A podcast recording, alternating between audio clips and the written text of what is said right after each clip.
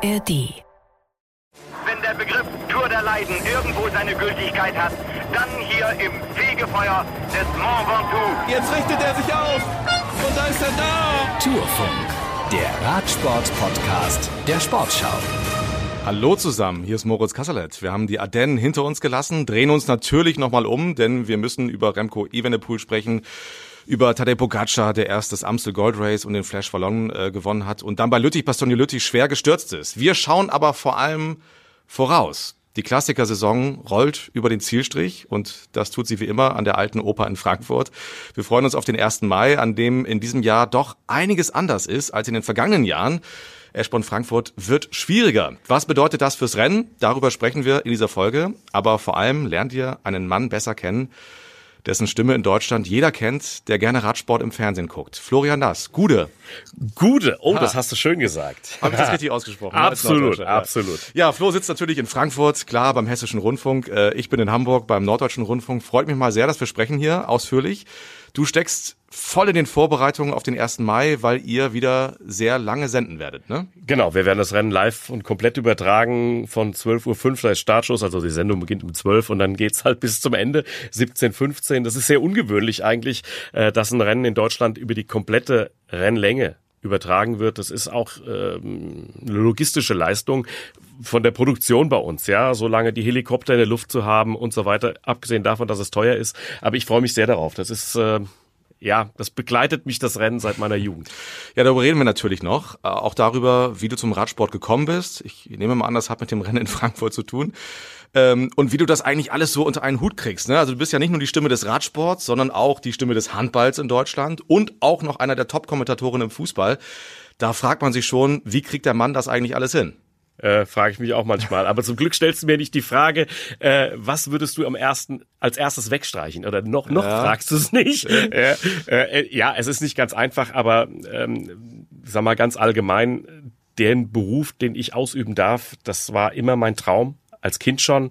Das ist meine Leidenschaft und dann ist es mir auch egal, ob der Tag mal 15 oder 17 Stunden lang ist. Ist wurscht. Ja. Und schaffst du es dann so im Alltag, wenn wir jetzt über Radsport sprechen, dann auch so, ja, ein Tagesrennen wie Lüttich, Bastogne Lüttich zu, zu gucken, zu verfolgen? Äh, nicht immer, aber häufig. Also gerade diese großen Monumente, die sind, liegen mir schon sehr am Herzen. Ich habe äh, Paris-Roubaix in diesem Jahr komplett gesehen, die Flandern-Rundfahrt fast komplett gesehen. Ähm, bei, der, bei Lüttich, Bastogne Lüttich muss ich dann manchmal einfach Real Life schauen, weil ich einen Einsatz in der zweiten Fußball-Bundesliga Bundesliga hatte. Das geht dann einfach nicht. Aber natürlich ist das Handy dann gezückt und ich schaue mir den Live-Ticker an.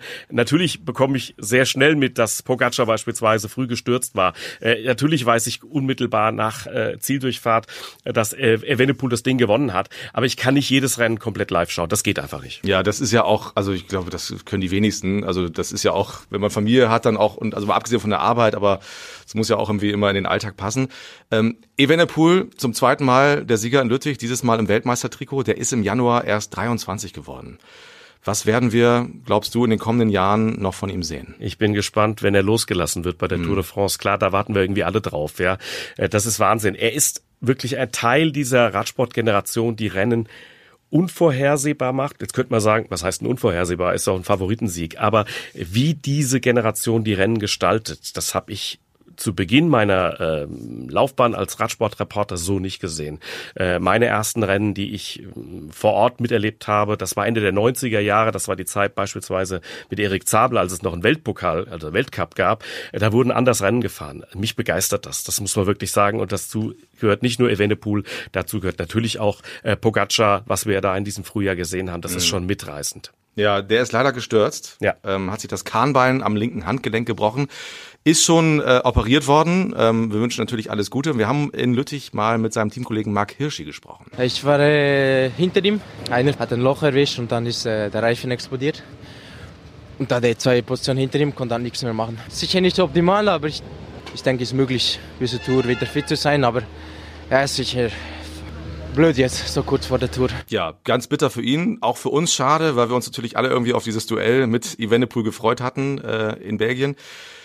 Wann glaubst du, werden wir dieses Duell mal bei der Tour sehen? Du hast eben schon gesagt, bist gespannt, äh, wann Evenepoel mal losgelassen wird. Wann glaubst du, ist es soweit? Ich kann da nicht in die Köpfe der Verantwortlichen reinschauen. Ich wünsche es mir 2024 dann, ja. Ähm, aber da, da kann ich nicht reinschauen. Das ist ja dann eben nur noch, das ist ja dann kein Duell mehr. Dann erleben wir drei, vier Mann gegeneinander und das ist ja genau das, worauf wir uns eigentlich schon so lange freuen, äh, dass es für jeden wahnsinnig schwer ist zu sagen, wer gewinnt denn die Tour eigentlich dieses Jahr? Jetzt sind wir so geneigt zu sagen, ja, entweder oder, ja, wir entscheiden uns zwischen zweien. Aber äh, wenn dann der dritte vielleicht noch dazu kommt, dann macht das richtig Spaß. Ja, du hast deine erste Tour, glaube ich, 2006 kommentiert, ne? Im, im ja, zwei, genau. Also live zwei, ab 2006 war ich dann äh, als ARD-Kommentator gesetzt. Ich habe 2002 schon mal eine Etappe nach äh, Les Deux Alpes äh, kommentiert. Da bin ich mal eingesprungen. Da fehlte einer am Mikrofon neben Herbert Watterott. Da bin ich eingesprungen. Ich habe aber mein erstes äh, wirklich Live-Rennen über eine große Distanz schon 1998 gemacht. Das war damals die Rad-WM in Falkenburg. Ähm, und das Rennen dauerte episch lang. Ich glaube, die Übertragung war fast acht Stunden lang. Ähm, wir haben das damals in den dritten Programmen der ARD übertragen. In der ARD selbst, im ersten, äh, saßen meine Kollegen dann, die haben das zwei, drei Stunden lang gemacht. Aber wir waren acht Stunden am Sender, unfassbar schlechtes Wetter. Und da habe ich, bin ich echt an meine Grenzen geraten und habe gesagt, das ist ja Wahnsinn. Ey, acht Stunden und das kann ja wohl nicht wahr sein. Das hörte überhaupt nicht mehr auf. Mir macht's wahnsinnig Spaß und wie du richtig sagst, seit 2006 dann live in der ARD.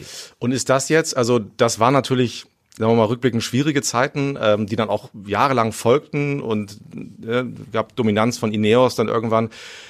Ist das jetzt so eigentlich so die, die schönste Zeit für dich als Kommentator, weil wir eben so viele gute Typen haben und es oft gar nicht vorhersehbar ist, wie das ausgeht? Ja, das stimmt, da gebe ich dir recht. Ähm, ich zähle aber die Zeit, äh, dazu, in der ich schon als Berichterstatter vor Ort war. Ich habe meine erste Tour de France 1997 erlebt. Ja. Ähm, da weiß natürlich jeder gleich, was da los war. Jan Ulrich hat diese Tour gewonnen. Damals war ich kein Live-Kommentator, aber ich war eigentlich noch dichter dran an den Sportlern. Ja, ich habe Interviews im Ziel geführt, ich habe Stories gemacht, äh, Rückblicke, Tagesschau und so weiter und so fort. Also es war sehr vielfältig äh, und ich bin also auch von dieser Welle der Radsportbegeisterung voll mitgenommen worden. Und da nehme ich auch nichts davon zurück zurück. Äh, also diejenigen, die sagen, ja, das war ja alles äh, scheiße damals. Mhm. Ja, rückblickend war da natürlich auch eine Menge verkehrt, aber man sollte sich davon befreien und sagen, ich bereue da irgendwas. Ja. Nein, das hat äh, unglaublich Spaß gemacht und das war toll zu erleben, wie eine Nation wie Deutschland plötzlich die Liebe zum Radsport entdeckt was es 20 Jahre zuvor bei Dietrich Thurau natürlich auch schon gab. Und da kann ich mitreden, weil ich alt genug bin, um diese Zeit 1977 auch miterlebt zu haben. Wie gesagt, nicht als Berichterstatter, sondern als Kind, als Jugendlicher aus Frankfurt. Ja, ähm, Also von daher der Radsport, die Tour de France mit allen Wellenbewegungen, die wir da gehabt haben, das ist schon mitreißend. Ja, ja, ja aber das hat sich einfach gut angefühlt damals. Ne?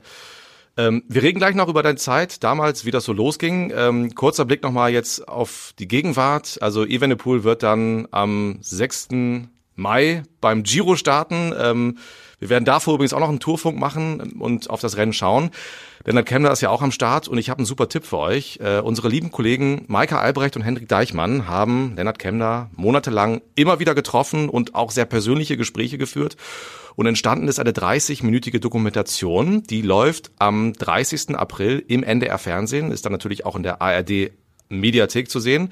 Ich habe bisher nur Ausschnitte gesehen, aber die haben schon mal richtig Bock gemacht. Flo, es gibt ja ähm, viele Menschen in Deutschland, die sich für Radsport begeistern, aber das haben wir alle schon erlebt. So richtig ab geht's eigentlich äh, immer dann, wenn ein deutscher Radprofi große Erfolge feiert. Und das natürlich vor allem bei der Tour. Im vergangenen Jahr war es ja schon wieder so eine kleine Euphoriewelle, als Simon Geschke da lange im Bergtrikot war. Traust du Lennart Kemner zu, wenn er das will, ist ja auch wieder eine Frage, irgendwann einer zu sein, der die Massen begeistert? Absolut. Das haben wir ja schon erlebt. Ja, also so knapp am gelben Trikot vorbeigefahren, will ich gar nicht sagen. Das klingt so, klingt schon nach Niederlage. Ähm, wir haben das erlebt. Es braucht ganz wenig eigentlich, um in Deutschland wieder sowas zu entfachen. Und er bringt das mit. Deswegen muss er noch lange nicht die Tour de France gewinnen. Deswegen muss er am Ende in Paris noch gar nicht auf dem Podium stehen. Aber ich glaube, es ist ein Typ Fahrer der so viel investieren kann, dass die Menschen zu Hause mitleiden. Und zwar aus purer Freude. Und deshalb finde ich, ist Lennart Kemner unglaublich wichtig. Ich hätte es mir sehr gewünscht, dass er auch dieses Jahr bei der Tour de France am Start steht, weil Deutschland und vor allem der Radsport-Nachwuchs braucht unbedingt Idole. Also wir haben ein großes Problem in, in Deutschland mit dem Radsport-Nachwuchs, vor allem auf der Straße. Und deshalb wäre es unglaublich wichtig, dass die allerbesten auch bei der Tour de France vor Ort sind.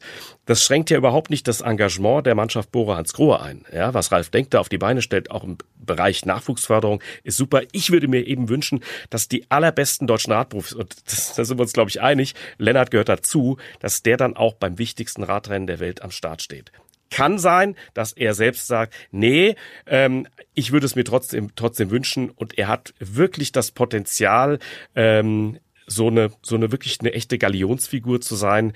Ähm, es braucht, wie gesagt, nicht viel. Wir brauchen nicht unbedingt einen Tour de France-Sieger, sondern wir brauchen Leute, an denen sich auch Junge begeistern, wie Simon Geschke im vergangenen Jahr und dieses Potenzial bringt Lennart auch mit. Ja, einfach so, dass man dann so also ein bisschen wie früher, das auf einer anderen Ebene, aber dass man sagt, okay, heute Hochalpen-Etappe, wir haben da einen, ähm, der im besten Falle was holen kann, so ne, und das ist er ja schon. Also er hat ja so, solche Tage schon gehabt. Ja, ähm, wir, wir haben ja in Deutschland auch ein paar, die sich, die sich gut zeigen können. Wir haben wirklich Leute, die sich vorne zeigen, weil du eben gerade ja auch über die Frühjahrsklasse gesprochen hast. Ja, klar, wir sind momentan nicht in der Lage, so wie äh, John Degenkolb 2015 zwei Rennen äh, fast hintereinander zu gewinnen und dann auch noch Monumente. Aber wir haben Fahrer, die sich offensiv zeigen. Ja, wir haben Leute wie, wie Zimmermann, äh, auch Degenkolb ist ja super gefahren, ja, bei, ja, bei Paris-Roubaix. Ja, Jonas Rutsch, der es immer wieder versucht, sich vorne zu zeigen. Wir haben ja Leute, die sich zeigen. Klar, wir haben momentan nicht diese Siegfahrer und bei dieser Konkurrenz mit Pogacar und Evenepoel fällt mir es auch schwer, da irgendwie mal so einen Tipp abzugeben, auf Sieg zu fahren. Egal, aber wir haben Typen und Kemner gehört dazu. Ja, und Degenkolb, ganz heißes Eisen äh, bei seinem Heimrennen, bei deinem Heimrennen, äh, Eschborn Frankfurt am 1. Mai in deiner Heimat.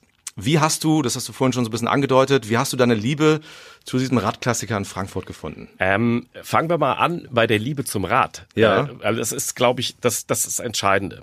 Ähm, meine Eltern hatten nie einen Führerschein. Dementsprechend hatten sie auch nie ein Auto. In der Familie Nass war, und ich habe drei ältere Brüder, war das Rad das Fortbewegungsmittel. Bei uns wurde auch keine Straßenbahn gefahren oder eher selten. ja, das Rad war für uns Fortbewegungsmittel. Es war auch Transportmittel. Ja, damit wurde das Wasser geholt und was weiß ich was. Und äh, mit dem Rad wurde auch auf dem Feldberg gefahren als Freizeitvergnügen. Und zwar ohne Gangschaltung, ja, weil wir hatten damals keine Rennräder. Das Rad hat für uns eine große Bedeutung gehabt. Unsere Familie ist eine Handballerfamilie. Diesen Sport liebe ich auch über alles. Aber mein ältester Bruder ist auch Radrennen gefahren. Und er ist äh, der gleiche Jahrgang wie Dietrich Thurau. Die haben sich sogar duelliert mal Ach. bei der Bezirksmeisterschaft. Ähm, ich bin als Kind, ich bin aufgewachsen im Frankfurter Stadtteil Hausen. Und das war damals ganz unmittelbar an der Rennstrecke des 1. Mai. Äh, es war ein Fußweg. Ich bin mit dem Roller hingefahren oder mit dem kleinen Kinderfahrrad an die Strecke am Industriehof an der Breitenbachbrücke und da habe ich mich hingestellt. Und das hat mich fasziniert, das hat mich umgehauen. Und als äh, Dietrich Thurau 1977 das gelbe Trikot trug, als Frankfurter, mhm. ja, was haben wir als Kinder gemacht in unserer Siedlung? Wir haben uns gelbe T-Shirts angezogen und sind Rollerrennen gefahren und haben Tour de France gespielt. Das hat mich sehr, sehr begeistert. Dann kam die Tour in meine Heimatstadt. 1980 war der Tour de France-Start in Frankfurt am Main. Start und Ziel an der Messe. Es gab mehrere Etappen bei uns in Hessen, nämlich drei insgesamt. Äh, so, und also 1. Mai, das habe ich verfolgt. Ich habe die Zeitung gelesen von vorne nach hinten. Und dann habe ich 1990 durch ja Glück, Zufall, wie auch immer, ähm, einen Weg gefunden zum Hessischen Rundfunk. Und seit diesem Jahr, da war ich 21, bin ich mit diesem Rennen dienstlich verbunden. Mhm. Ja, äh, früher, äh, manchmal habe ich die Ergebnislisten getragen am Anfang, dann war ich äh, Storymacher, dann war ich lange Jahre Redakteur und jetzt, ich kann es gar nicht genau sagen, ich glaube seit ja, weit, weit mehr als einem Jahr, zwei, zwei Jahrzehnten kommentiere ich dieses Rennen live. Ich will es nicht übertreiben, aber ich kenne, glaube ich, schon so ziemlich jeden Grashalm da ja. am Rande der Strecke. Ähm, das war auch ein Radrennen der 1. Mai, das mit unglaublich viel Leidenschaft und Empathie veranstaltet wurde. Ja, ich kenne also noch die Gründerväter Hermann und Erwin Moos, die das dann weitergegeben haben an den Sohn von Hermann Moos, nämlich Bernd Moos Achenbach das war immer Leidenschaft. Das war immer ein bisschen hemdsärmlich auch, ja. Aber der Tag, der Arbeitstag in der damals noch stehenden Henninger Brauerei, der begann halt dann für alle Journalisten mit einem halben Ring Fleischwurst. Und wer Bock hatte, hat auch ein Bier getrunken. Das habe ich nicht getan. Aber das war unglaublich. Und das war Sport echt zum Anfassen. Und dazu kam, und das hat mich immer begeistert, und zum Glück hat man das bewahrt, dazu kamen eben noch diese Kinder- und Jugendrennen, bei denen die leuchtenden Augen der Kinder zu erkennen waren, ich fahre jetzt hier rund um den Henninger Turm, damals noch Heiner Weg, ja. Mhm. Äh, das ist, das ist Wahnsinn und das hat sich bis heute so rübergerettet. Heute ist es ein bisschen, ich will nicht sagen professioneller, aber da ist auch mal eine Agentur mit dabei, ja, Laufradrennen und so weiter und so fort. Aber es ist ein Feiertag in unserer Stadt, in Frankfurt. Ähm, das ist nicht wegzudenken. Und was äh, wirklich besonders ist, viele, viele Rennen in Deutschland. Moritz muss ich dir nicht sagen, ja. ja. Die ganzen ähm, Rennen, Niedersachsen-Rundfahrt, Hessen-Rundfahrt auch, ja, äh, Regio-Tour, Rheinland-Pfalz-Rundfahrt und so weiter und so fort. Alles weg. Alles weg. Äh, aber Frankfurt hat es auch in der allergrößten Krise geschafft, irgendwie zu überleben. Ja, es ist nur zweimal ausgefallen, aber das hatte nichts mit äh, Doping oder Finanzproblemen zu tun, sondern einmal äh, äh, drohte ein Terroranschlag und das andere Mal halt einfach die Corona-Pandemie. Ansonsten ja. hat es immer stattgefunden. Du hast einen sehr tollen Film auch gemacht. Ich glaube, vor zwei Jahren zum Jubiläum. War das vor zwei Jahren? Ja, genau, 60 ist, Jahre, ja. Ist der noch zu sehen irgendwo? Ja, der ist noch zu sehen. Der ist noch, äh, ist noch online in der Mediathek. Ja, genau. also unbedingt. Das war äh, ein toller Blick in die Geschichte dieses, dieses großen Rennens, das dieses Jahr ähm, einen etwas anderen Charakter haben wird als in den vergangenen Jahren. Der sportliche Leiter, unser Team haben sich was einfallen lassen. Was? Das erzählt er uns selber. Es ist der allseits bekannte Fabian Wegmann. Ja, wir haben dieses Jahr die Strecke Eschborn-Frankfurt ein wenig schwerer gemacht. Äh, wir haben uns die letzten Editionen äh, angeschaut und ähm, ja, das Rennen hat sich mehr und mehr zu einem Sprinterrennen entwickelt. Ähm, die Teams haben immer nur noch Sprinter mit zu dem Rennen genommen und dementsprechend wurde auch äh, sehr ruhig gefahren und wir hatten auch das Gefühl, dass die Strecke nicht mehr so viele Möglichkeiten bietet zum Attackieren und vor allen Dingen einen so großen Vorsprung dann für diese Gruppe ähm, rausfahren zu lassen, dass es, dass es dann auch reicht bis nach Frankfurt rein. Somit haben wir eine Runde in Frankfurt gekürzt. Also wir fahren nur noch zwei, nicht, nicht mehr drei Runden. Ähm, dadurch kommt der letzte Anstieg, letzte Mal Mammonshainer, äh, nochmal sechs Kilometer näher ans Ziel ran. Das sind jetzt noch knapp 30 Kilometer. Und ähm, die wichtigste Veränderung oder die größte Veränderung ist eigentlich, dass wir den Feldberg zweimal fahren. Und zwar äh, Mitte des Rennens geht es über den Mammolshainer, über die Bildhallhöhe, quasi die Abfahrt vom ersten Mal äh, aus der Richtung geht's dann in den Feldberg hoch. Und dieser Anstieg ist wesentlich schwieriger nochmal als von der anderen Seite. Es sind von dort oben zwar immer nochmal 95 Kilometer, aber ähm, bis ins Ziel, aber äh, trotzdem ist nochmal dazwischendurch der Mammutshainer drin und wir erhoffen uns einfach davon, dass das Rennen dort noch mehr animiert wird und dass es einfach bis zum äh, Schluss spannend wird. Ob es dann wirklich eine Gruppe schafft bis ins Ziel, das müssen wir dann sehen. Aber ich würde mir einfach wünschen von dieser Streckenänderung, dass das Rennen an sich einfach spannender wird. Hältst du es für sinnvoll? Ja, man kann doch immer was modifizieren. Äh, man muss nicht immer genauso fahren. Fabian hat es richtigerweise gesagt, diese zweite, diese zweite Überfahrt über den Feldberg kommt halt relativ früh. Also man hat genug Zeit, dann ein Loch wieder zuzufahren. Was man aber auf jeden Fall machen kann, den reinen Sprintern äh, kann man echt wehtun. Das Ding ist hart, ja. Also mhm. gerade diese Kombination Mammolzheiner, Bildtalhöhe und dann diese steile Rampe vom Roten Kreuz, die Ortskündigen wissen, wovon ich rede, ähm, das ist echt hart. Äh, Jonas Rutsch hat mir ein Video geschickt, der war vor ein paar Tagen dort an der Strecke äh, und hat äh, in die Kamera gesagt, oh, das habe ich mir aber dazu schwer vorgestellt und der kann das durchaus, ja. Also man kann Leuten schwer tu, äh, richtig wehtun. Ich bin mal gespannt, gespannt, wie die Teams sich aufstellen werden. Ähm, wie viel Streckenkenntnis sie alle mitbringen. Ähm, also ein reinen Sprinter einen wirklich einen ganz flachen Sprinter, so wie früher Marcel Kittel zum Beispiel, ja, mhm. ich meine, der ist fast einzigartig, den würdest du zu Hause lassen. Den würdest du bei dem Rennen auf gar keinen Fall an den Start bringen. Das werde ich mit ihm übrigens persönlich besprechen, weil er ist nämlich mein, mein äh, Co-Kommentator ah, an diesem Tag. Freue ich mich sehr drauf, weil er das super, super macht. Und ähm, da bin ich auch gespannt auf seine erste Expertise, wenn er, wenn er sich diese Strecke dann nicht nur angeschaut hat, sondern auch den Zuschauern und Zuschauerinnen näher bringt, ähm, auf was wie seine Meinung da ausfällt. Also man muss schon mehr mitbringen als nur schnelle Beine im Schlussspurt. Ähm, das sind ein Haufen Höhenmeter, weit über 3000, äh, die sich da verstecken auf den 203 Kilometern ich find's gut. Ich find's gut, war was anderes zu probieren. Ist John Degenkolb, man ist ja kein, also der ist ja in, in zumindest Paris-Roubaix super drauf gewesen. Also es scheint offenbar in einer guten Form zu sein. Hoffentlich hat er das irgendwie jetzt mitbringen können äh, bis zum 1. Mai. Ähm, kann der das oder ist es auch für ihn zu schwer? Nein, das kann er. Da bin ich mir sehr sicher. Er war, ich habe ihn getroffen. Wir haben eine Streckenvorstellung gedreht. Er hat oben auch äh, Bergsprints noch gemacht, ja, mhm. äh, auf dem Plateau. Äh, unterhalb des äh, unterhalb des Feldbergs gibt es so eine Möglichkeit, bei Niederreifenberg zu sprinten. Das hat er gemacht. Und natürlich haben wir uns ausführlich auch darüber unterhalten. Äh, klar sagt er nicht sofort die Fahne raus und ich gewinne das Ding. Nein, da, da ist er schlau genug. Aber das kommt ihm durchaus entgegen, wenn ein paar andere schnelle Leute ein paar Körner da lassen. Ich glaube schon, dass das ihm durchaus entgegenkommt. Der kommt da drüber, keine ja. Frage. Er ist ja nicht mehr der, der, der Allerschnellste im Sprint, so. Also gegen die reinen Sprinter wäre er wahrscheinlich chancenlos. Aber wenn er in einer Gruppe rüberkommt, dann kann er aus einer Gruppe heraus eben dann doch der Schnellste sein. Ja, absolut. Also aufs, aufs Podium ist er ja häufig genug schon gefahren. Er hat ja. das Rennen ja auch schon gewonnen. Das war ja übrigens sein Durchbruch damals, 2011. Da trug er noch das Trikot von HTC High Road. Ähm, und in der Mannschaft, das musste man sich mal überlegen, fuhr damals, das hat er mir extra nochmal erzählt, äh, Mark Cavendish. Und ja. trotzdem hat der sportliche Leiter, Jens Zemke war das nämlich, gesagt, nix, das ist dein Rennen. Hier wirst du deine große Karriere starten. Wahnsinn. Voll eingetreten, war ein bisschen kurioser Sprint, aber es war einer, das war sein Durchbruch, das muss man wirklich sagen, ja. Und ihr sendet am 1. Mai ab 12 Uhr, haben wir eben schon genau. erzählt, im Fernsehen des Hessischen Rundfunks. Es ist ein ordentlicher Riemen. Äh, für uns vor dem Fernsehen natürlich immer eine große Freude, weil das, weil ihr das wirklich sehr unterhaltsam macht. Und du ja nicht nur Kommentator bist, sondern lange auch eine Art Moderator, ne? Hast immer verschiedene Gäste, Marcel Kittel hast du schon angesprochen. Wie bereitest du dich auf so einen Tag vor? Musst du dich überhaupt noch vorbereiten, weil du das Rennen eh in- und auswendig kennst oder ist es eben doch immer anders? Ja, es ist immer anders. Ich fahre die Strecke zweimal ab. Ähm, einfach um mich nochmal inspirieren zu lassen.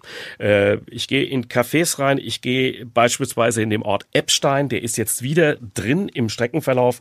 Da gibt's so eine kleine Lokalzeitung, da gehe ich rein äh, und frage, Sag mal, gibt's irgendjemanden, der wichtig sein könnte? also ich bin immer auf der Suche nach Stories am Rande der Strecke und ich möchte keine Geschichte permanent doppelt und dreifach erzählen, so dass der Zuschauer vielleicht dann sagt, habe ich doch letztes Jahr schon gehört, mhm. sondern ich versuche neue Dinge zu entdecken, die mich selbst auch überraschen und bei denen ich die Hoffnung habe, dass es äh, die Leute zu Hause am Bildschirm interessieren könnte. Also von daher ähm, und meine kulturelle Vorbereitung, so nenne ich das jetzt mal, die umfasst am Ende 60, 70 DIN A4 Seiten. Mhm. Das lese ich nicht alles ab. Es ist wie ein Spicker in der Schule, auf den habe ich früher schon geschworen, äh, sondern das ist eine Gedächtnisstütze und ähm, nicht alles muss man bringen, überhaupt nicht. Ja, wenn ich am Ende 10, 20 Prozent von diesen Sachen den Leuten näher gebracht habe, dann ist es okay. Aber ich gehe mit einem guten Gefühl äh, zum 1. Mai morgens, setze mich hin und habe ja für mich das Gefühl entwickelt, ich habe das Maximale an Vorbereitungen gemacht. Diese kulturellen Vorbereitungen, die sind jetzt quasi abgeschlossen. Jetzt geht's für mich vor allem darum, äh, frühzeitig rauszubekommen, wer ist denn am Start, ja, um da nochmal genauer hinzuschauen. Ähm, aber es, es ist ja schon sehr, sehr gut besetzt. Also das, das sickert ja schon durch, äh, was wir da an Fahrern haben. Und was mich besonders freut, ist halt, dass wir auch so deutsche Radprofis dabei haben, wie Jonas Rutsch, wie Georg Zimmermann. Ja. ja, da kannst du sicher davon ausgehen, dass die in so einer Gruppe am Feldberg es probieren werden. Ganz ja. sicher. Äh, weil du die gute Vorbereitung ansprichst, ich habe hier jemanden, den du ganz gut kennst. Hallo, lieber Florian, hier ist dein äh, Mitstreiter auf vielen Tribünen bei der Tour de France. Äh, ich hoffe, du bist gut dabei und noch voll im Saft wie früher.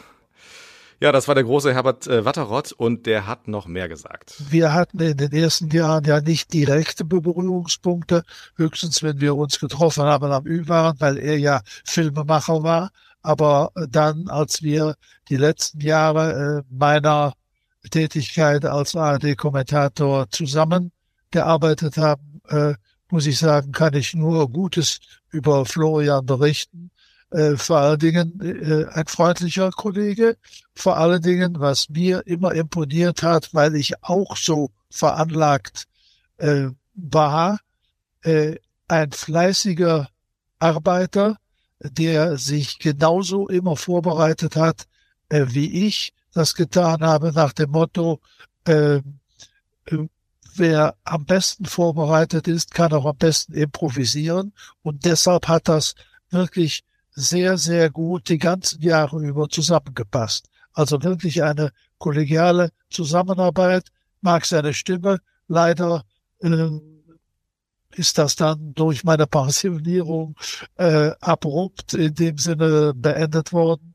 Ich hätte gerne noch äh, ja so ein paar Reportagen mit ihm zusammen gemacht. Ja. ich freue mich sehr. Ja. Das war, das war nett. Ich habe ihn auch kennenlernen dürfen. Ähm, spielt ja eine große Rolle oder eine wichtige Rolle im, im Jan Ulrich Podcast. Und also ich muss sagen, er ist wirklich ein wahnsinnig netter, höflicher Mensch und ganz, ganz angenehm. Aber du hast offenbar auch Eindruck hinterlassen bei ihm. Ja, ähm, diese ersten, diese meine ersten beiden Live-Jahre dann 2006, 2007, die habe ich ja mit ihm zusammen bestritten und ähm, wir haben da gegenseitig gemerkt, das hat, wir haben uns gegenseitig unterstützt. Und wir haben auch zusammen abends bis lange, lange auf dem Hotelzimmer noch gesessen und sind nochmal diese kulturellen, aber auch die sportlichen Dinge durchgegangen. Manchmal hat er mich ertappt und hat am nächsten Morgen gesagt, ich habe gesehen, bei dir war bis nachts um halb zwei noch Licht im Zimmer. Was hast du da noch gemacht? Äh, hast du Vorsprung? Herbert, bei dir kann man keinen Vorsprung haben, da wird man immer Rückstand haben. Ähm, was mich wirklich angefasst hat, war, ich kannte Herbert, äh, äh, Herberts Stimme ja nun seit meiner Kindheit. Ja, ich habe ja die Tour de France damals als Kind auch verfolgt. Ich habe ja 77 schon mal angesprochen. Äh, Herberts Stimme ist einfach so markant, das ist Radsport. Wenn man Herbert Watterott hört, ist Radsport. Es ist auch Eishockey gewesen, aber Radsport im ganz Speziellen. Und dann neben diesem Mann zu sitzen, das war schon besonders, muss ich ganz ehrlich sagen. Und dafür bin ich sehr dankbar. Und ich bin dann auch sehr gerne sein Chauffeur gewesen, weil in der Zeit, in der wir zusammen kommentiert haben bei der Tour, sind wir natürlich auch zusammen im Auto gefahren. Äh, und ich habe ihm immer gesagt, du sitzt rechts, brauchst du noch ein kühles Getränk und dann fahre ich dich weiter. Und das war toll, das war toll. Das hat meinen Horizont sehr, sehr erweitert. Aber ich freue mich, dass er mich auch so gesehen hat. Ähm, und wir sind sehr unterschiedliche Generationen natürlich. Ja, wir sind ja doch einige Jahre auseinander. Aber es hat echt Spaß gemacht. War super. Ja, er hat die ersten Jahre ja auch thematisiert, da warst du Filmemacher. Äh, wie bist du zur Tour gekommen eigentlich damals? Also 97 hast du schon gesagt, am, ich glaube, du am 15. Juli bist du, glaube ich, hast du den ersten Tag gehabt. Ne? Also an dem großen Rückblicken vielleicht der größte Tag der deutschen Radsport, Radsportgeschichte. Äh das war Wahnsinn. Ich bin am 14.07 äh, angereist. Es war so, dass die ARD für 97 das erste Mal die Tour komplett von vor Ort äh, übertragen hat. Also mit Moderation, aber auch Beiträge äh, für verschiedene andere Sendungen sollten vor Ort produziert werden, weil die Tour 96 halt mit dem zweiten Platz von Jan Ulrich mega äh, erfolgreich war. Das Team Telekom hat das ganze Geschehen mitbestimmt, ja nicht nur äh, was die Gesamtwertung angeht, sondern natürlich auch grünes Trikot, Etappensiege von äh, Erik Zabel und von anderen natürlich auch. Also hat die ARD gesagt, 96, wir machen das im nächsten Jahr noch deutlich größer.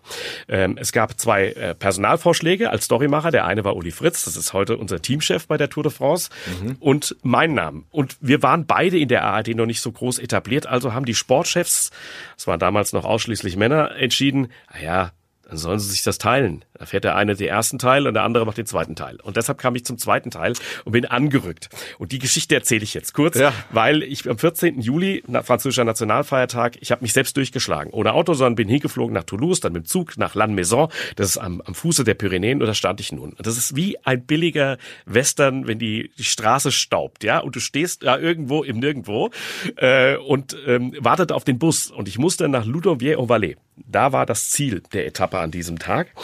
Und der Bus kam aber nicht. Und irgendwann kam so ein alter Mann vorbei und fragte, wo wollen Sie denn hin? Auf was warten Sie? Und sage ich, ich warte auf den Bus. Ich fahre nämlich zur Tour de France. Und das habe ich sehr, sehr selbstbewusst und voller Vorfreude gesagt. Und er schüttelte nur den Kopf, das glaube ich nicht. Da fährt heute kein Bus. Da ist heute Tour de France. Und da habe ich, ich kannte halt den 1. Mai und ich kannte die Hessenrundfahrt, aber die Tour kannte ich nur aus dem Fernsehen. Und ich habe an diesem Tag begriffen, was die Tour de France ist. Ich kam nach Aro, da habe ich mich durchgeschlagen, irgendwie mit Taxi und Anhalter. Und in Aro, das ist ja so eine, so eine Kreuzung in, mhm. in, in den Pyrenäen, da kommen sie immer vorbei. Und da ging nichts mehr weiter. Und dann habe ich die Werbekarawane gesehen und dann kam das Feld vorbei. Und Wahnsinn. Und ich habe gedacht, boah, so. Und das war mein Anreisetag und am nächsten Tag war der 15. Und da waren wir dann in Andorra, oben in Arcalis und Jan Ulrich hat das Ding gewonnen und Werner Zimmer, der damalige Teamchef, hat gesagt, schnapp dir die Kamera, mach irgendwas. Und äh, dann habe ich eine Story gedreht über die Begeisterung der Kommentatoren. Ich war auf der, äh, damals, so hieß sie damals Eurovisionstribüne und habe beobachtet, wie die Menschen, wie die Reporter äh, Jan Ulrich ins Ziel gebrüllt haben und habe alle Reaktionen versucht einzusammeln. Äh, das war mein erster Tag bei der Tour de France. Ja. ja Es, Im Nachhinein durchaus ein Glücksfall, dass du die zweite Hälfte machen durftest. Ne? Ja, das kann man, das kann man wohl sagen. Aber äh, wir bekamen dann so viel zu tun, nämlich ab diesem Tag gab es jeden Abend in der ARD nach der Tagesschau einen, man könnte es auch Brennpunkt nennen. Es war ein ARD Sportschau Extra äh, und Uli Fritz wurde gleich verhaftet. Er musste nämlich da bleiben. Mhm. Ja, der ist dann die ganze Tour mit dabei gewesen. Ja, eine krasse Zeit, oder? Ja, Wahnsinn. Das war unglaublich, äh, was was da und wir konnten im Prinzip machen, was wir wollten. Also wenn ich mir manche Beiträge anschaue, rückblickend, ähm, welche Längen die auch hatten, aber egal, Hauptsache Jan Ulrich kam drin vor mhm. und Erik Zabel und dann haben die auch die Interviews, die haben wir am Stück einfach gesendet, mhm. ähm, weil wir haben auch jeden Tag dann auch äh, in den Folgejahren plötzlich eine Stunde mehr Sendezeit bekommen. Aber eine Stunde mehr Sendezeit hieß ja nicht, dass wir eine Stunde mehr Radrennen übertragen. Äh, wir haben einfach die Sendung nach vorne vorgezogen. Und da wurde gesendet, gesendet, gesendet, was auch immer auf den Kameras aufgezeichnet wurde. Wir haben daraus Beiträge gemacht mit Längen. Äh, da kannst du heute als Storymacher nur noch von träumen. Ja, Wahnsinn. Und das ja auch zu einer Zeit, also da gab es noch keine Smartphones, ähm, ja. kein, kein Navi, also ne, bist irgendwo in der Prärie gelandet. Karten lesen äh, kann ich heute ja. bis heute noch, ja. Internet war aber auch noch nicht so wahnsinnig ausgereift. Also wie hat sich die Arbeit für euch verändert? Das klingt jetzt, als wärst du so mega alt. Du warst damals einfach noch sehr jung. Äh, wie hat sich die Arbeit für euch verändert, für uns? Ja, es ist äh, einfach nicht mehr so die Zettelwirtschaft von damals. Früher bist du hingerannt und hast die Ergebnislisten geholt, eben weil es noch keine Ergebnismonitore gab. Ne? Also du musstest schon sehr gut auch rechnen. Das passt übrigens auch zu, zu Herbert Watteroth. Ja, da habe ich gelernt, zu rechnen, Punkte gleich mitzuaddieren bei den Sprintwertungen, äh, die Tausendstel Sekunden im, im, im, äh, in Erinnerung zu haben vom Zeitfahren, ja, ähm, sofort äh, durchzurechnen, wer führt denn jetzt, wenn es knapp ist, ja, äh, das, das, äh, das hat mich echt geprägt. Das ist heute viel einfacher. Heute fahren die drüber und zack geht auf dem Ergebnismonitor das Resultat auf. Äh, ich, ich wünsche mir die alte Zeit nicht zurück, ja. Also es war auch nicht immer alles besser früher. Äh, ich finde das schon sehr viel komfortabler heute, aber das war. Äh, ich nenne die Tour de France immer ganz gern auch das letzte große Fernsehabenteuer und das ist es auch, ja. Ich bin bei Olympischen Spielen dabei und Fußball-Weltmeisterschaften, aber das ist ja alles das ist ja wie ins gemachte Nest setzen, legen oder ins Bett legen, weil das ist alles vorverkabelt Monate vorher. Die Tour ist jeden Tag in einem anderen Ort. Ja. Ah, die, der ganze Tross, du kennst es ja auch, Moritz, der ganze Tross fährt damit. Ich bewundere diese Menschen, die das ermöglichen, nämlich die Lkw-Fahrer, äh, die, die, die, die Leitungsverleger, die Tribünenbauer dass das jeden Tag so funktioniert in einer Perfektion, das, das begeistert mich. Das faszinierend, Wahnsinn. Ist ja. Total faszinierend, ja. ja. So ein logistisches Meisterwerk, das einfach so ein, so ein Park, so ein Technikpark jeden Tag einfach ab und wieder aufgebaut wird, wie so ein Jahrmarkt, aber genau. eben nicht alle drei Wochen woanders, sondern jeden Tag woanders. Das ist wirklich, ja. wirklich faszinierend. Flo, gehen wir mal, gehen wir so eine Tour mal an. Wir haben jetzt Ende April. Hast du dich schon inhaltlich mit der Tour auseinandergesetzt und wie gehst du das dann an? Ja, klar, ja klar. Also das beginnt auch schon bei der Tourpräsentation im, äh, im, vergangenen Jahr. Also äh, natürlich, dann, dann, dann klappen so Dinge auf, bei denen ich, also in diesem Fall gibt's etwas ganz besonderes, zwei ganz besondere Sachen. Also einmal ins Baskenland das, das Baskenland, das spanische Baskenland, wie auch das französische Baskenland sind halt wahnsinnig Radsport begeistert. Es kann vielleicht jetzt nicht ganz mit der Bretagne mithalten, aber es ist schon richtig viel los. Darüber, darüber habe ich mich schon ohnehin gefreut, aber das wussten wir ja schon länger. Aber dann Puy de Dôme. Ich habe immer gedacht, da werde ich nie hinkommen. Hm. Ja, das ist, da ist so, da ranken sich Mythen. Puy de Dôme ist ja nur diese ja, ich weiß nicht, ob das man so bezeichnen kann, Privatstraße. Also es ist schwierig, diese Logistik dort hinzubekommen, die Übertragung äh, zu gewährleisten. Wie kommt man hoch, runter? Das ist alles ziemlich schwierig. Und äh, über Jahre gab es kein Signal, dass das mal funktionieren würde. Und da habe ich mich schon mega drauf gefreut. Was ich jetzt aktuell mache, ist, die gesamten Itinerärs zu haben. Also das heißt, die Marschtabellen. So weiß ich genau, wir übertragen ja in diesem Jahr deutlich länger. Wir werden fast 30 Stunden mehr übertragen in der ja, ARD. Das kannst du noch mal kurz erzählen. Ich glaube, das wissen viele noch gar nicht. Ja, genau. Wir werden montags äh, bis freitags, also an den Werktagen, wenn nicht gerade Ruhetag ist, äh, schon um 14 Uhr mit den Übertragungen beginnen. Äh, das heißt, an den meisten Tagen sind das zwei Stunden mehr. Das ist mhm. toll. Das freut, da freue ich mich total drauf. So, und diese Marschtabellen und die Sendezeiten sind für mich jetzt ganz wichtig, weil ich dann weiß, an der und der Stelle über, beginnen wir mit unserer Übertragung. Da steigen wir ein. So, und dann hole ich all das. Ich beginne damit jetzt im Mitte Mai. Äh, wirklich diese Strecke vorzubereiten. Ich schaue, was habe ich noch abgespeichert. Ich habe natürlich alles digitalisiert und gesammelt an kulturellen Vorbereitungen. Ähm, ich telefoniere bei Bürgermeistereien, checke das gegen, stimmt das, was da im Internet steht. Ich habe eine Riesensammlung an, an großen, aber auch an lokalen Reiseführern bei mir im Regal stehen und dann gehe ich daran. Und dann manchmal packe ich nur zwei Stunden am Tag und manchmal stehe ich nachts um halb drei vom Stuhl auf und sag, cool, heute bin ich richtig vorangekommen und dazu gehört ja nicht nur die Kirche und die, die, Schule und die Landschaft und der Wein und der Käse, das klar, das gehört dazu, aber wo hat sich vielleicht auch die Tour de France in dieser Region schon mal verewigt? Welche großen Duelle gab es in der langen Geschichte der Tour de France? All das versuche ich da einzubauen. Ja, und welche Quellen hast du da? Also ich habe es ja gesagt, das teilweise sind es wirklich Bücher, sind äh, äh, die regionalen Reiseführer, teilweise auch auf Französisch. Das erweitert sich von Jahr zu Jahr. Ich kaufe auch weiter äh, weiter das. Natürlich ist, die, ist der Einstieg das Internet, logisch, aber es sind auch wirklich viele persönliche Telefonate. Letztes Jahr sind wir ja so eine kleine Passstrecke in den Pyrenäen gefahren, zum allerersten Mal. Mini-Strecke und da kamen wir an einem Ort vorbei, der hatte, glaube ich, 90 Einwohner und ich hatte irgendwo gelesen, es gibt eine Schule, und die hatten noch neun Schüler oder acht. Und das war mir aber zu vage. Also habe ich bei dem Bürgermeister angerufen und habe gefragt, stimmt das? Und hat er gesagt, nicht ganz, es sind nur noch sieben. ähm, und da habe ich, hat er gesagt, wie kommen Sie denn darauf? Und dann habe ich gesagt, ja, ich, ich fand das lustig und das würde ich gerne den deutschen Fernsehzuschauern erzählen. Ich fahre aber auch die Strecke noch ab. Ich komme bei Ihnen durch. Und da hat er mir seine, äh, seine, seine Handynummer dann auch noch gegeben. Ja, bis dahin hatte ich ja nur den Festanschluss. Mhm. Und er hat gesagt, kommen Sie doch vorbei und halten Sie an auf ein Café. Und das habe ich auch gemacht. Äh, ich fahre die Strecke am Morgen ähm, also am, am Tag der Sendung fahre ich ja die Kilometer, die ich am Nachmittag kommentiere, auch mit dem Auto ab.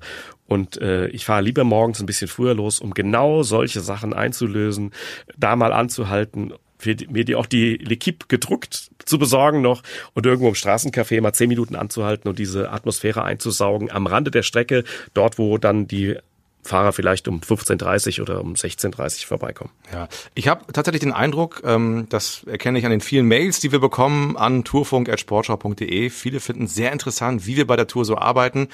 Ähm, Klassikerfrage ist auch in meinem privaten Umfeld immer, werdet ihr dann eigentlich gefahren? Nein, wir fahren alles selbst, meist genau. zu zweit im Auto, dass man sich auch mal abwechseln kann. Ähm, du fährst die Kilometer ab, die im Fernsehen zu sehen sind. Nimm uns doch mal mit in so einen typischen Tour de France Tag. Wie sieht der für dich aus? Also meistens steht mein Wecker so auf sieben. Das ist jetzt nichts Ungewöhnliches, das machen ja viele Menschen, manche stehen auch früher auf. Bei mir beginnt das dann tatsächlich im Bett. Wir bekommen ja ähm, ein, ein, ein Pressespiegel, sowohl national als auch international, den lese ich, den überfliege ich da schon mal. So, dann raus, ab zum Frühstück. Äh, Im Idealfall ist die L'Equipe da schon irgendwo da oder es gibt einen Kiosk um die Ecke, äh, weil das habe ich ganz gern, die am Frühstückstisch. Und dann geht's nach dem schnellen Frühstück. Meistens in den kleinen Hotels sind die französischen Frühstücke jetzt auch nicht so, dass man jetzt stundenlang da sitzen muss. Und dann geht's ab auf die Strecke. Und das Problem beginnt schon da, wie weit ist es? Manchmal fahre ich schon erstmal 100 Kilometer, um überhaupt zur Strecke zu kommen. Mhm. Weil die Hotellogistik ist ja so, Viele, viele tausend Menschen verfolgen die Tour de France.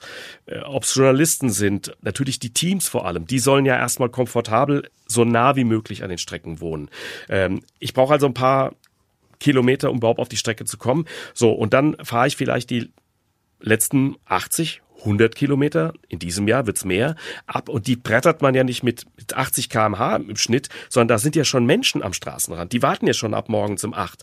Ja, da sind Kinder, die spielen, man muss vorsichtig fahren und das strengt auch durchaus an. Äh, und dann versuche ich so gegen ja, 12 Uhr, also vor dem Start des Rennens, da zu sein, weil dann gibt's eine kurze Redaktionsbesprechung und dann beginnt hier die Etappe. Sagen wir jetzt mal Hausnummer 13 Uhr ist der Start. Ab diesem Zeitpunkt muss ich das Rennen auch verfolgen. Wir müssen eine kleine Zusammenfassung schneiden, für die bin ich auch zuständig, gemeinsam natürlich äh, mit einem Cutter. Äh, mein Lieblingskollege Hase, so heißt mhm. er. Ja, Andreas Hasen, auf den kann ich mich total verlassen. Da schneiden wir diese Zusammenfassung. Ich muss mich mit, mit Fabian austauschen. Er ist die letzten Kilometer manchmal mit dem Rad gefahren. Auch da nochmal den Eindruck. Ähm, ja, und dann geht's ran ans Mikrofon und in unsere Kabine und dann gehen bei mir die Mundwinkel hoch, weil ich mich freue mich darauf. Ich, ich liebe das, diesen Beruf auszuüben. Mir macht es Freude. Ich lieg nicht immer richtig, das ist doch klar, aber mir macht es einfach großen Spaß. Und es ist einfach, einfach ein Unterschied, ob du vor Ort bist, da am, am, Zielstrich sitzt oder ob du irgendwo im Kämmerchen sitzt äh, und kein Tageslicht hast und nur auf dem Fernseher starrst. Das ist ein Riesenunterschied. Ich habe ich hab diesen Vorteil zu sehen. Wie sind die Straßenverhältnisse? Ist das ein rauer Asphalt? Wie sind, wie sind die Windverhältnisse? Ich mache es mal konkret an einem Beispiel. Ähm, gab mal eine Etappe hoch in der Schweiz nach Verbier. Die hat Contador gewonnen. Und ich bin damals mit Damals war mein Begleiter ähm, Uwe Peschel, der heute unseren Ticker für der Sportschau.de macht. Und wir sind diese Kurven, die Serpentinen da hochgefahren und waren an dem Punkt, an dem wir gesagt haben, hier weht der Wind von hinten rein. Das könnte eine richtige Stelle sein, um zu attackieren. Und ich habe diese Etappe kommentiert auf diesen Punkt, wo der, wo der, der Punkt wäre, da kannst du attackieren und kannst als Solist ankommen. Und, und genau an dem Punkt mhm. hat Contador damals rein, reingetreten. Das hätte ich niemals wissen können, ohne A, die Unterstützung von, von Peschel, ja klar, der hat mich da hingewiesen. Ähm, aber wenn ich nicht vor Ort gewesen wäre und diesen Eindruck gehabt hätte, keine Chance. Und so war es sich ein Glücksfall, ein Volltreffer. Ähm, die Atmosphäre aufzusaugen und natürlich dann auch mal der persönliche Kontakt zu den Radsportlern. Ich fahre auch mal nach einer Etappe beim Hotel vorbei. Das war in den letzten Jahren natürlich schwieriger durch Corona, aber ähm, vor Ort zu sein und du bist einfach emotionaler. Ein Zielsprint kommentiere ich ja nicht auf dem Bildschirm, also Massensprint, sondern da mache ich die Klappe auf bei uns äh, aus diesem riesengroßen Truck, in dem wir alle sitzen und dann kommentiere ich das Ding auf die Straße, weil ich es dort besser erkennen kann, wer, die Rennen, wer das Rennen gewinnt und ich habe zum Glück ich hau jetzt mal auf Holz hier, auch so gut wie nie falsch gelegen im Zielsprint. Und wir sitzen ja tatsächlich, also es gibt Ausnahmen inzwischen leider immer häufiger, leider, weil ja. äh, manchmal die Begebenheiten, du hast Puy de Dôme angesprochen, ich glaube, da sind wir wahrscheinlich auch nicht oben, weil es ein Naturschutzgebiet teilweise auch ist. Also manchmal dürfen wir nicht am Ziel sein, aber in den meisten Fällen sitzen wir ja wirklich drei, vier, fünf Meter vor oder nach dem Zielstrich. Ne? Das ist das ist genial und äh, und auch da vermittelt sich ja die Geschwindigkeit, ne? Wenn wenn so ein Feld da reinbrettert.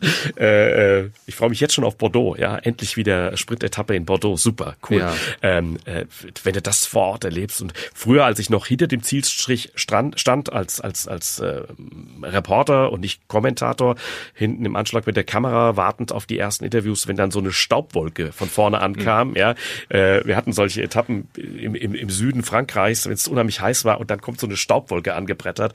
Boah, also der Radsport ist schon cool. Das ja. ist schon richtig super. Ich habe das früher auch privat verfolgt hin und wieder mal bei der Tour und das war also gerade in den Bergen oder auch im Flachen du, also ein Parameter ist ja mal, wie nah ist das Feld, sind die Hubschrauber, ne? Also die ja. Hubschrauber kommen so langsam näher und du merkst so richtig, wie diese Spannung in deinem, in dir selbst, aber auch im Umfeld immer größer wird und du merkst, okay, jetzt geht's gleich los, jetzt geht's gleich los und dann also im Flachen ist es dann auch relativ schnell vorbei, aber den Bergen geht's natürlich dann erst so richtig ab, weil dann kommen die alle hintereinander.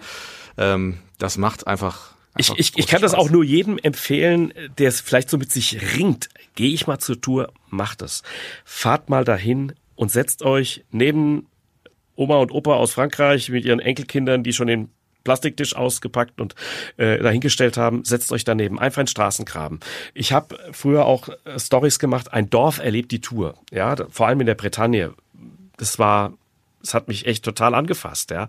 Ähm, einen Tag in einem kleinen Ort zu verbringen, die haben, haben eine Kneipe, Bier, Rauchschwaden, alles. Morgens um elf schon, ja. Und wie das Feld dann näher kam, sie haben das natürlich auch im Fernsehen beobachtet. Dann sind sie alle rausgerannt, die Kinder, weil die Werbekarawane kam. Dann sind sie alle wieder rein, Übertragung schauen, alle wieder raus, Vorkommando. Ey, überragend. Da sind wir leider in Deutschland doch ein ganzes, wir haben eine tolle Deutschlandtour, aber da, da fehlt uns noch eine ganze Menge an dieser Begeisterung, an dieser Leidenschaft zu sagen, ja, ja, dann sperren wir halt die Straßenbar für 15 Stunden. Was soll's? Ja. Das wird halt gemacht, ja. ja. Das wird gemacht. Hast du Rituale? Ja, ich bin ein sehr ritualisierter Mensch. Das fängt bei der linken Socke am Fuß. Ach echt, ja? Ja, ja, ja, ja. Also muss, ich sitze auch beim Kommentieren am liebsten links ja, und habe meinen Experten Fabian Wegmann oder meinen Gast ganz gern rechts. Es lässt sich nicht immer so machen. Manchmal reden auch äh, dann Regisseure, Kameraleute, wie in Frankfurt, da muss die Sitzposition ein bisschen anders sein, aber da kann ich ja sagen, okay, da ist es auch ein Ritual. In Frankfurt sitzt Marcel Kittel oder mein Gast links von mir. Das ist dann okay. Oh, okay. Das ist dann okay. Ja, ja ich habe mich ja darauf eingerichtet. Ähm, ich bin gerne früh dann an meinem Arbeitsplatz das hat so alles so, es darf so seine Ordnung haben. Ähm, Leute, die mich vielleicht privater kennen, werden sagen, ach, ist ja eine ganz andere Seite an dir. Ich kann auch sehr unordentlich sein, aber beim Arbeitsalltag ähm, habe ich das ganz gerne, wenn alles gerichtet ist. Ähm, da bin ich früh gerne an meinem Platz. Es liegt meine Vorbereitungen sind in Klarsichthüllen ab, mhm. abgepackt, ja.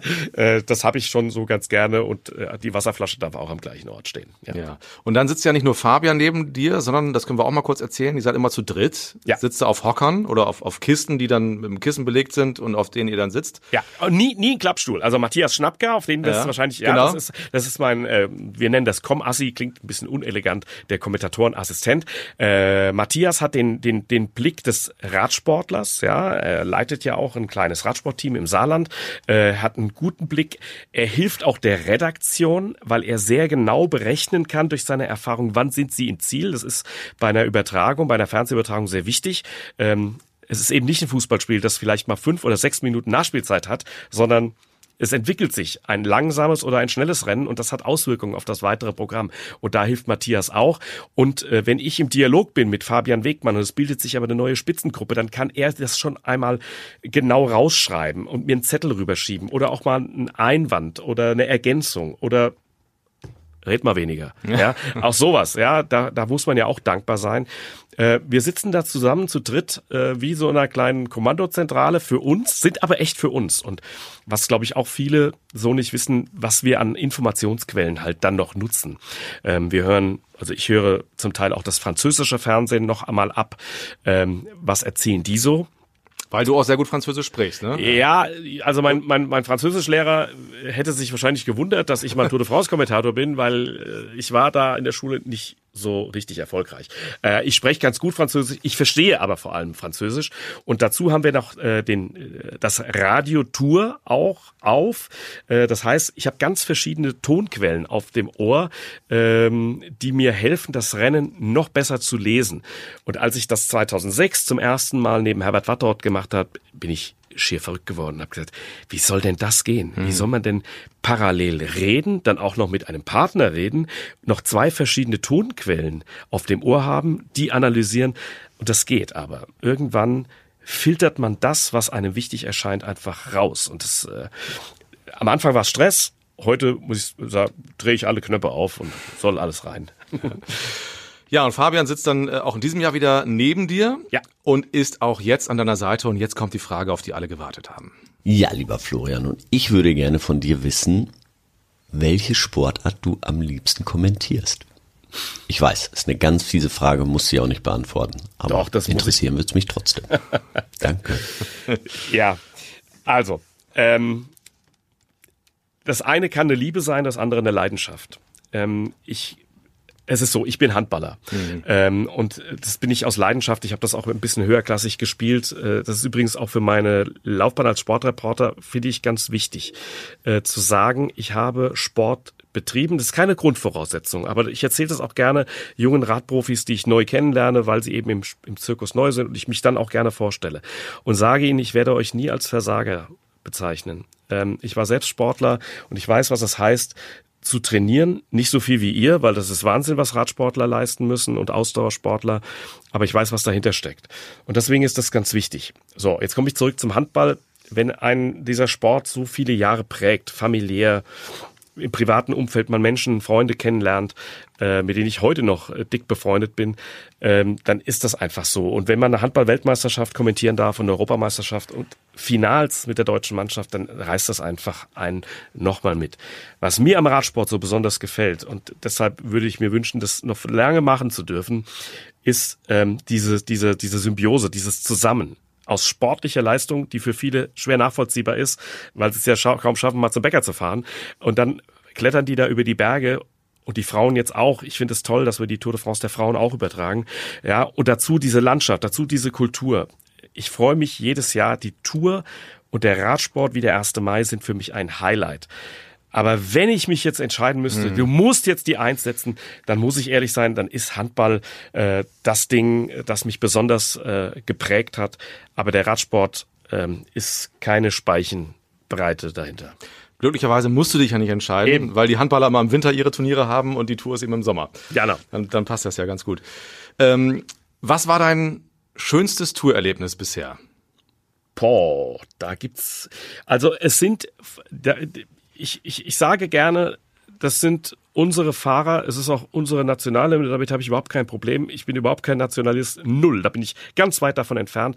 Aber deutsche Etappensiege zu kommentieren, das finde ich schon schön. Ähm, ich denke da besonders gern an den Etappensieg von, äh, von John Degenkolb zurück in Roubaix, weil ich seine Karriere ja fast von Beginn an begleiten durfte. Ich habe vorhin seinen ersten Sieg in Frankfurt erwähnt. Das war sein Durchbruch. Äh, Ich habe aber auch äh, vor Ort erlebt, als er äh, in bei Paris-Roubaix das den Klassiker gewonnen hat und dann 2018 mit Fabian Wegmann ähm, seinen Etappensieg äh, kommentieren durfte und gespürt habe, was ihm das bedeutet hat, wie ihm die Tränen in die Augen schossen. Das live zu kommentieren, das ist schon besonders. Nils Politz Erfolg beispielsweise auch. Ähm, auch ähm, dieser, dieser Kampf um die Sekundenbruchteile von, von Lennart Kemner, ähm, das, das sind Dinge, die sind, die sind toll. Aber dazu gehören eben auch diese stillen Momente des, der Strecke abzufahren. Und was mich sehr geprägt hat, ähm, und was ich nie vergessen werde, ist der Ausstieg aus der Tour de France der ARD damals. Darüber darf man ja auch mal reden. Ja. Ähm, ich, äh, es war ja eine, es war ja eine Drohkulisse aufgebaut worden. Wenn es noch einen Fall gibt, und den gab es ja dann, dann werden wir diese Übertragung ähm, beenden. Und das haben wir damals gemacht. Und ich bin, ich habe mich sofort ins Auto gesetzt. Ich glaube, ich habe mich noch nicht mal von allen verabschiedet und bin sofort nach Hause gefahren. Ich habe noch einmal vollgetankt. Und irgendwann, das war so im Gebiet Jura, habe ich angehalten und mir kamen die Tränen. Dann ist alles an mir nochmal vorbeigezogen. Und ich dachte tatsächlich, das war's jetzt mit der Tour de France. Die war mir so nah, das hätte ich gar nicht gedacht. Ähm, und äh, nach einer Viertelstunde bin ich dann wieder ins Auto eingestiegen, äh, weil mich das echt mitgenommen hat. Und bin nach Hause gefahren. Und dann war ich kurz zu Hause und dann wurde ich aber wieder zurück äh, kommandi- abkommandiert. Also ich musste wieder zurückfahren, weil wir haben dann doch, weil wir äh, auch rechtliche Dinge einlösen mussten. Wir mussten die Tour de France auch in gewisser Länge übertragen. Bin ich da wieder zurückgefahren und habe dann äh, Zusammenfassungen da gemacht. Aber ja, es sind ja nicht nur Dinge, es ist ja nicht immer nur Jubel, ja, sondern äh, es sind auch andere Dinge, die bei 26 Jahren Tour de France einem so begegnet sind. 26 Jahre, Wahnsinn. Und gibt's irgendwas, was du nochmal erleben möchtest, was jetzt auch sag mal, im, im Rahmen des Realistischen ist? Ah, da hätte ich jetzt, fällt mir spontan nichts ein, außer dass ich es, ich, ich gönne es solchen, solchen Fahrern wie, das könnte ich jetzt aneinander rein, ja, ob ein Georg Zimmermann, der mir durch seine tolle offensive Fahrweise einfach sehr gut gefällt, auch durch seine, seine Art. Ähm, ähm, Lennart Kemner, solchen Leuten würde ich das gönnen, so eine Etappe mal zu gewinnen. Und wenn ich es dann kommentieren darf, dann wäre das toll. Ja, das fände ich super. Ja. Flo, ich danke dir für das schöne Gespräch. Das hat viel Spaß gemacht. Sehr gern. Ich wünsche dir und euch und uns viel Freude am 1. Mai. Äh, Der nächste Tourfunk erscheint dann pünktlich vor dem Giro-Start, habe ich schon gesagt. Und wir beide sehen uns spätestens Ende Juni in Bilbao. So machen wir das. Danke dir. Flo, danke. Wenn der Begriff Tour der Leiden irgendwo seine Gültigkeit hat, dann hier im Fegefeuer des Mont Ventoux. Jetzt richtet er sich auf. Und da ist er da. Tourfunk, der Radsport-Podcast der Sportschau.